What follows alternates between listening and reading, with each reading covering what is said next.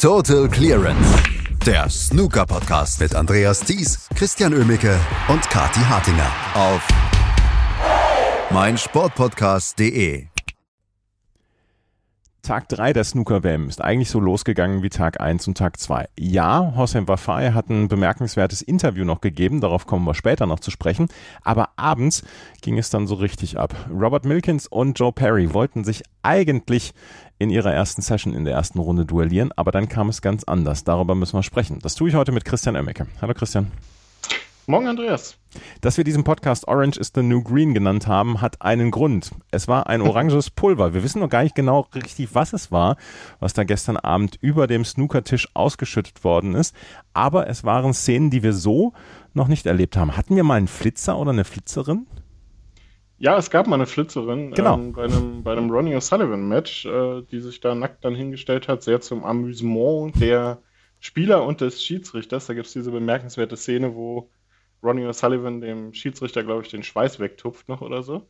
Ähm, äh, oder die, die Augen zuhält, glaube ich, war es, was er, was er da gemacht hat. Ja, es, aber so eine Situation wie gestern habe ich tatsächlich auch noch nicht erlebt, dass da Klimaaktivisten, die zu Just Stop Oil gehörten, äh, die Arena stürmten und äh, ja, der auf dem Robert Milkins und Joe Perry Tisch hat es dann leider auch auf den Tisch geschafft, hat sich da mit dem orangenen Puder überschüttet man hat noch versucht, den Tisch zu retten, ähm, indem man ihn absaugt, aber das ist relativ schnell klar gewesen, dass da kein Spiel mehr möglich ist, dass man äh, den Tisch komplett neu beziehen muss, weil dieses Puder, das sah auch wirklich sehr fein aus. Das war wahrscheinlich so, so Art, äh, diese, diese, dieses Farbpuder, was auch auf Festivals und so verwendet wird.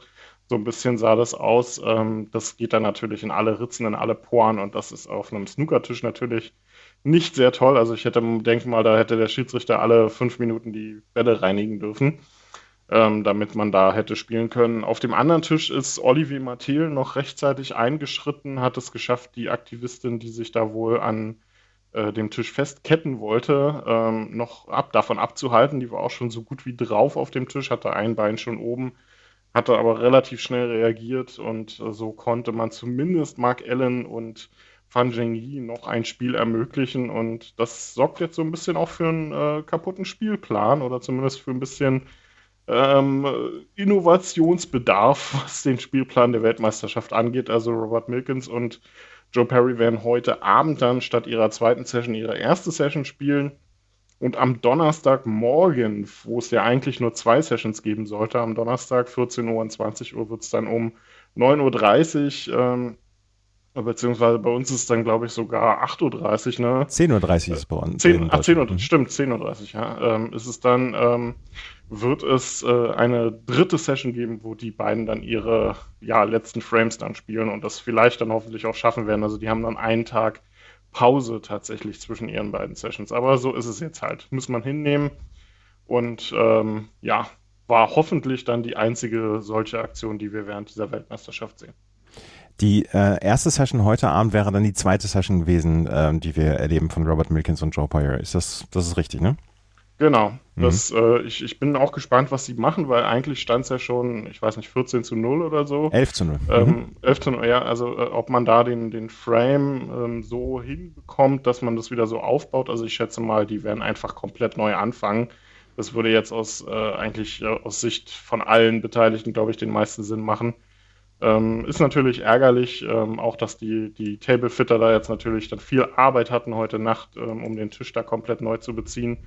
Sehr humorvoll fand ich aber, und es ist vielleicht dann auch so ein bisschen hum humoristische Sache bei dieser ganzen Geschichte, war der Beitrag von Sean Murphy, der dann gestern Abend freudig äh, rief, dass Mark Allen zum zweiten Mal in seiner Karriere das One-Table-Setup im Crucible erreicht hat. Das, das habe ich noch gar nicht gelesen und das ist eine fantastische Antwort von Sean Murphy. Also, heute Abend die erste Session von Robert Milkins gegen Joe Perry und dann am Donnerstagmorgen 9.30 Uhr englischer Zeit. Ich befinde mich ja jetzt schon in England, bin ab heute Nachmittag dann bei äh, in Sheffield ähm, dann ab äh, Donnerstag um 9.30 Uhr dann die zweite Session zwischen Robert Milkins und Joe Perry. Am Donnerstag hätte es ansonsten ja nur zwei Sessions gegeben, um 14 Uhr deutscher Zeit und um 20 Uhr. So hat man jetzt noch eine Session damit reingebracht. Das ist der aktuelle Stand. Ähm, Klimaaktivisten haben dort gestern den Ablauf gestört und ähm, hätten es beinahe geschafft, beide Tische zu zerstören. So haben sie einen Tisch geschafft zu zerstören. Der ist über Nacht dann hoffentlich jetzt ähm, wieder repariert worden, beziehungsweise ein neuer Tisch dann dort aufgebaut worden. Das ist das, was wir gestern Abend erlebt haben und was durchaus dann auch außerhalb der Snookerkreise ähm, ja Nachrichtenwert hatte und äh, wo sich viele Menschen darüber unterhalten haben gestern, was da passiert ist. Kommen wir zum Sportlichen und da hat gestern Nachmittag äh, Hossein Wafai eine fantastische Leistung abgeliefert, um mit 10 zu 6 gegen Ding Junhui zu gewinnen. Was war stärker, seine Leistung am Tisch oder sein Interview äh, neben dem Tisch nach dem Match? Gute Frage. Beides war auf jeden Fall von ähm, etwas überdrehtem, vielleicht, äh, vielleicht etwas zu viel Ego geprägt an der einen oder anderen Stelle. Ich bin sehr gespannt, ob Hossein Wafal seinen Worten dann auch Taten folgen lässt, denn äh, jetzt ist es natürlich so, er hat jetzt den Mund gehörig vollgenommen vor dem Duell mit Ronnie O'Sullivan. Jetzt muss er das dann auf dem Tisch dann auch zeigen. Ähm, ich kann mir vorstellen, dass auch Ronnie O'Sullivan, der die Aussagen von Hossein Wafai letztes Jahr, die ja in, in ähnliche Richtungen gingen, ähm, schon nicht so toll fand, dass äh, Sullivan da sehr motiviert in dieses Duell reingehen wird. Spielerisch war das gestern überragend, was Hossein Wafai da gezeigt hat. Ähm, Ding Junhui hat nicht viel falsch gemacht, im Gegenteil, hat zwischendurch mal eine 77 gespielt und hat ansonsten eigentlich keine Tischzeit bekommen. Also, was Hossein Wafai da gerade zu Beginn des Matches in den ersten vier Frames gezeigt hat, war einfach nur atemberaubendes Snooker. Vier hohe Breaks, darunter zwei Centuries. Ähm, Ding Junhui bekam da vor dem Mid-Session-Interval gerade mal 15 Punkte mit. Und ansonsten war es der Iraner, der da komplett die Kontrolle hatte. Also überragende äh, Leistung in dieser Session und völlig zu Recht dann auch am Ende ein klarer, relativ klarer 10 zu 6 Sieg für äh, Hossein Wafai und damit das Ende der Hoffnungen, ähm, einen Doppelweltmeisterschaftstitel draus zu machen für Ding Junhui nachdem er die Sixers WM ja geholt hatte. Ähm, und vielleicht auch ein bisschen enttäuschend, aber ich glaube, ähm, gegen Hossein Wafai wären gestern auch andere Spieler ähm, auf der Verliererseite gewesen. Das war wirklich ein sehr starker Auftritt. Und sein Interview danach war schon ähm, eine gehörige Portion äh, Mut und Ego dabei, muss ich sagen. Also er wirkt ja am Tisch schon phasenweise etwas überdreht, pusht sich da ja dann immer selber so ein bisschen. Ähm, also dem möchte ich auch nicht in einer äh, dunklen Gasse irgendwo begegnen, tatsächlich. Ähm, aber was er dann nach dem Match rausgehauen hat und in Richtung O'Sullivan gepfeffert hat, war dann schon sehr ähm, mutig. Er will ihn zum Schweigen bringen und ähm, ist immer noch sehr respektlos, was O'Sullivan da macht. Also ich bin gespannt, ob er das dann tatsächlich so schafft. Ähm, er ist von sich selbst sehr überzeugt, dass er dieses Spiel hat, um das zu packen. Dann bin ich gespannt, ob das so wird. Also ich glaube, auf dieses Spiel werden viele Snooker-Fans hinfiebern und ich hoffe, dass Hossein Wafai dann seinen Worten auch Taten folgen lässt, weil nichts wäre schlimmer, als wenn er jetzt dann gegen Ronnie O'Sullivan untergeht. Das äh, hätte dann so ein bisschen einen Fadenbeigeschmack äh, nach den Worten, die er da gestern rausgehauen hat. Also Hossein Wafai hat gesagt, äh, Ronnie O'Sullivan ist nett, wenn er schläft. Und äh, Ronnie O'Sullivan hätte, ähm, hätte immer Ausreden gehabt, als äh, O'Sullivan gesagt hat nach dem 10 zu 7 gegen Pang Yung-Shu, dass er ja under the weather ist oder dass er sich einen kleinen Virus eingefangen hat und dass er am Ende kaum noch stehen könnte. Und diese ähm, Aus ähm, Entschuldigungen hätte er seit 30 Jahren und die würde er immer wieder anbringen und er wäre respektlos gegenüber anderen Spielern. Jetzt ist es ja so, dass man Ronnie O'Sullivan gerne kritisieren kann, auch von meiner Sicht her. Und dass er zwischendurch dann Dinge sagt oder bringt, wo ich dann auch mich frage, Mensch, muss das denn sein, Ronnie? Andererseits ist Ronnie O'Sullivan der Spieler, der die meisten Tickets verkauft in diesem Sport. Und ähm, dass eine Aussage wie, er ist nicht gut für den Sport, dann auch schon mal zurückpfeffern kann. Das kann ich mir auch vorstellen. Ich könnte mir vorstellen, dass die, die Stimmung dort in den nächsten Tagen, wenn die beiden über drei Sessions dann ja spielen werden, dass die dann durchaus angespannt sein wird und dass die ähm, nicht vielleicht unbedingt die netteste sein wird, wenn zum Beispiel jetzt äh, zwei Freunde nebeneinander sitzen, weil die beiden sitzen dann ja auch noch ganz direkt nebeneinander. Mhm. Ja, absolut. Also wenn es Ali Carter wäre, würde ich sagen, der Ellbogen läuft schon wieder heiß. ähm, bei Hossein Wafai bin ich gespannt. Der wird sicherlich auch nicht zurückstecken, wenn es zu so einer Situation kommen sollte. Alles sehr eng dort. Die beiden werden sehr nah beieinander sitzen. Also ich hoffe, dass das Wafai dann auch auf dem Tisch zeigen kann, ähm, was er da gestern rausgehauen hat. Also ich finde es, wie gesagt, sehr mutig und er muss da aufpassen, dass das nicht in so eine kleine ego-überdrehte Nummer abdriftet. Erinnert mich so phasenweise so ein bisschen an äh, Nick Kyrgios aus dem Tennis, mhm. ähm, der da auch gerne mal ein bisschen überdreht erscheint. Und ich hoffe, dass äh, Hossein Wafai da den Grad dann findet. Ähm, aber ich glaube, wir werden uns auch auf jeden Fall darauf freuen können. Beide werden top motiviert sein nach den Aussagen auf jeden Fall. Also könnten sehr interessante drei Sessions werden, die die beiden da spielen werden. Und äh, wenn die beiden vor allem auch ihr Snooker auf den Tisch bringen können, dann könnte das auch in diesem Sinne eine sehr unterhaltsame Partie werden. Denn dass die beiden überragende Snooker spielen können, das wissen wir. Ronnie O'Sullivan sowieso im Crucible ja immer ähm, eine Nummer für sich. Und wenn Hossein Wafai das auf den Tisch bringt, was er in der zweiten Session unter anderem gegen Ding Junhui gezeigt hat, dann wird das ein unfassbar gutes Match.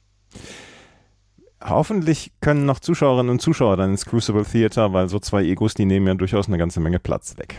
ähm, Hossein Wafai steht in der zweiten Runde und trifft jetzt auf Ronnie O'Sullivan und das ist ein Match, auf das wir uns, glaube ich, alle freuen können. Zwei weitere Ergebnisse haben wir von gestern Abend dann auch noch gehabt. Mark Williams hat gestern gegen Jimmy Robertson mit 10 zu 5 gewonnen und hat dabei ähm, nach einer schwierigen ersten Session eine richtig gute zweite Session folgen lassen. Ich war ein wenig im Zweifel, ob Mark Williams diese Runde überstehen würde, aber das hat er sehr souverän gemacht. Das hat er sehr souverän gemacht und Jimmy Robertson hat einen Tag zum Vergessen erwischt. Da lief nichts zusammen. Also egal, was der gestern am Kühl zu kleben hatte, vielleicht hat er sich vorher mit dem orangenen Puder ja. eingerieben. Ähm, es war nicht hilfreich, da lief nichts zusammen. Immer wenn er dann mal ein paar gute Bälle gezeigt hat, kam relativ schnell der nächste Fehler.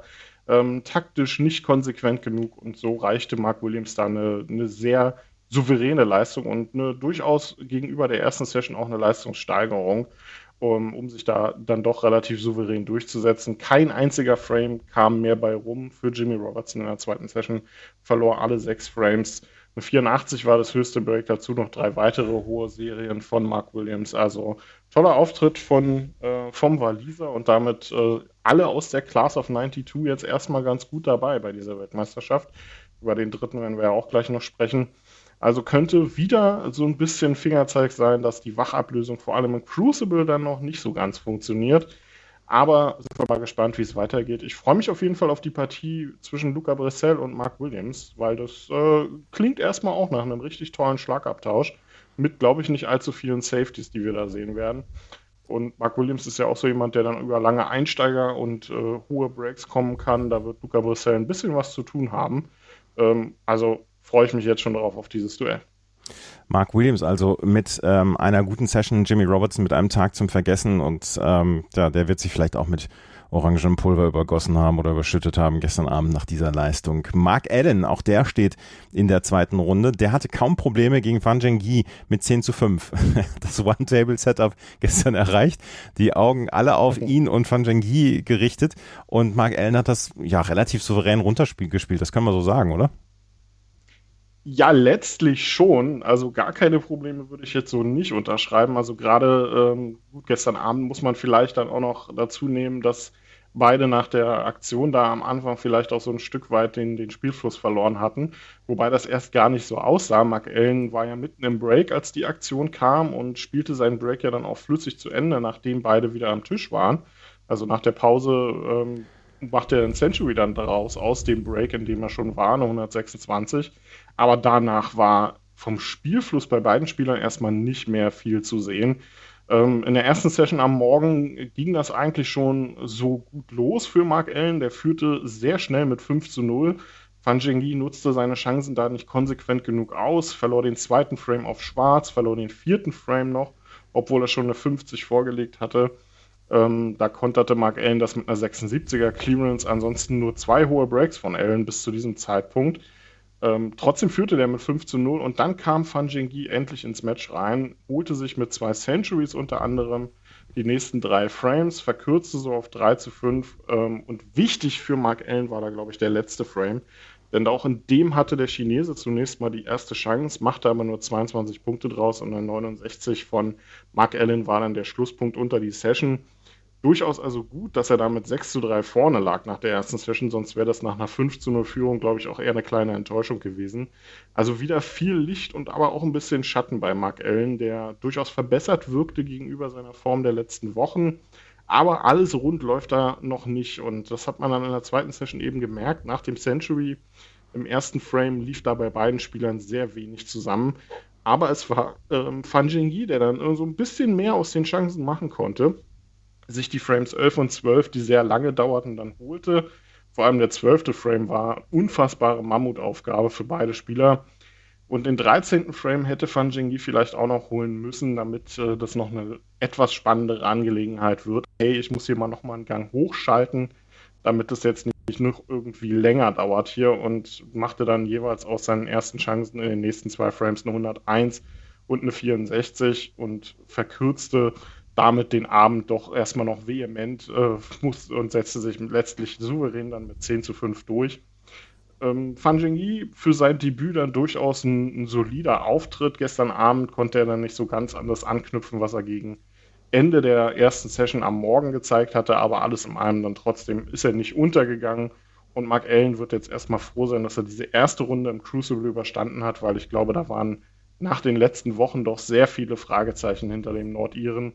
Auch wenn er ja die erste Saisonhälfte dominiert hat, aber formtechnisch war das ja jetzt nicht alles so rund bei ihm. Also durchaus gelungener Auftritt in dieses Turnier erstmal. Aber auch er wird sich steigern müssen, wenn er gegen Stuart Bingham dann ähm, auch einen souveränen Ab äh, Auftritt hinlegen möchte. Also, auch Mark Allen steht in der nächsten Runde. Eine Partie haben wir, die die erste Session gestern erlebt hat. Wir haben, hätten eigentlich noch über Robert Milkins gegen Joe Perry sprechen wollen, aber das ist aus bekannten Gründen nicht passiert. Ähm, John Higgins hat gegen David Grace mit 7 zu 2 die erste Session gewonnen und führt mit 7 zu 2 nach dieser ersten Session. Und das ist der Grund, warum ich heute Abend, heute Morgen nicht mit Kati aufnehme. ja, vielleicht, äh, vielleicht auch ganz gut so. Sie wird es zwar trotzdem genießen und David Grace hat ja immerhin auch schon mal zwei Frames gewonnen, aber ansonsten ist es leider, äh, naja, nicht ein Auftritt zum Vergessen, aber dann doch äh, nicht so ganz rund, was da bei David Grace läuft. John Higgins spielt selber gar nicht so überragend, nutzt aber seine Chancen einfach vehement gut aus. Ähm, musste eigentlich immer nur jeweils auf den Fehler warten von David Grace und der kam dann halt auch irgendwann. Und so holt sich der Schotte sehr, sehr schnell eine 7 zu 2 Führung hier nach der ersten Session. Fünf äh, Frames, fünf hohe Breaks waren dabei. Und alles in allem glaube ich nicht, dass hier jetzt noch ein riesen Comeback im Raum steht.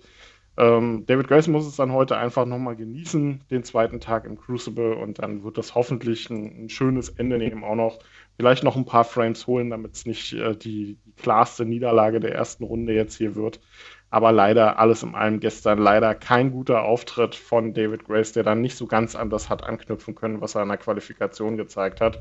Ähm, vor allem ja in, seinen, ähm, in seinem guten ersten Match gegen John O'Sullivan, wo er ja sehr unter Druck stand, ähm, seine Tourkarte zu erhalten. Und das hat er ja auf jeden Fall jetzt geschafft. Und von daher, alles, was kommt, ist Bonus. Nichtsdestotrotz ähm, muss sich auch John Higgins im Turnierverlauf steigern, meiner Meinung nach. Also gestern, er war eigentlich auch so ein Stück weit darauf angewiesen, auf die Fehler von David Grace. Also so aus den eigenen Spielmöglichkeiten hat er sich jetzt sehr wenig Chancen erarbeitet, konnte da dann so ein bisschen darauf bauen, dass er die Chancen vom Gegner hingelegt bekommt. Also da muss dann im Turnierverlauf noch ein bisschen mehr kommen, gerade wenn dann so Gegner wie Karen Wilson oder Neil Robertson ihm dann noch vor der Brust stehen. Aber alles in allem muss er sich jetzt erstmal keine Sorgen machen. Das 7 zu 2 sollte dann doch für die Nacht erstmal ein beruhigendes Polster gewesen sein. Heute werden wir zwei Matches erleben, die ihr Ende sehen werden. Gary Wilson gegen Elliot Slesser gibt es heute gleich zwei Sessions, also heute Vormittag und heute Abend. Heute Nachmittag wird das Match beendet zwischen John Higgins und David Grace und Robert Milkins und Joe Perry, die eigentlich heute hätten ihr Match beenden sollen, die werden heute ihr Match anfangen. Ansonsten Jack Lisowski gegen Noppon Sign kam heute die erste Session. Ähm, dann haben wir Judd Trump gegen Anthony McGill, was heute und morgen Nachmittag jeweils äh, gespielt wird. Und äh, ja, das sind die Matches. Äh, Robert Milkins gegen Joe Perry, die erste Session. Äh, auf was freust du dich am meisten? Ich muss sagen, ich freue mich tatsächlich auf äh, weiterhin auf Robert Milkins. Ich wollte von dem ja ein bisschen mehr sehen. Das wurde mir ja gestern dann sträflich verwehrt. Ähm, ich bin gespannt, ob äh, der seine Form der letzten Wochen mitnehmen kann. Gary Wilson gegen Elliot Slesser ist so ein 50-50-Match. Da sehe ich gute Chancen für den Außenseiter und ansonsten bin ich auch unfassbar gespannt, auf das Duell zwischen Judd Trump und Anthony McGill, wo ja viele, viele ähm, Experten auch einen äh, Sieg des Außenseiters in Anführungsstrichen, also einen Sieg des Qualifikanten erwarten. Also das wird ein sehr schwerer Auftakt ins Turnier für Judd Trump. Ich bin gespannt, ob das tatsächlich so wird oder ob der endlich mal das zeigen kann, was ihn ja auch zum WM-Titel gebracht hat. Und morgen werden wir darüber sprechen, hier bei Total Clearance. Ihr werdet jeden Tag von uns auf den neuesten Stand gebracht, von Kathi Hartinger, von Christian Oemmeke und mir. Und morgen dann hoffentlich dann auch wieder mit einer besseren Tonqualität. Für die etwas bescheidene Tonqualität bitten wir heute um Entschuldigung. Wir hören uns morgen wieder. Total Clearance, der Snooker-Podcast mit Andreas Thies und Christian Oemeke auf meinsportpodcast.de. Schatz, ich bin neu verliebt. Was? Da drüben. Das ist er. Aber das ist ein Auto. Ja, eben. Mit ihm habe ich alles richtig gemacht. Wunschauto einfach kaufen, verkaufen oder leasen. Bei Autoscout24. Alles richtig gemacht. Wie baut man eine harmonische Beziehung zu seinem Hund auf? Puh, gar nicht so leicht. Und deshalb frage ich nach, wie es anderen Hundeeltern gelingt, beziehungsweise wie die daran arbeiten. Bei Iswas Dog reden wir dann drüber. Alle 14 Tage neu mit mir, Malte Asmus und unserer Expertin für eine harmonische Mensch-Hund-Beziehung, Melanie Lippisch. Iswas Dog mit Malte Asmus. Überall, wo es Podcasts gibt.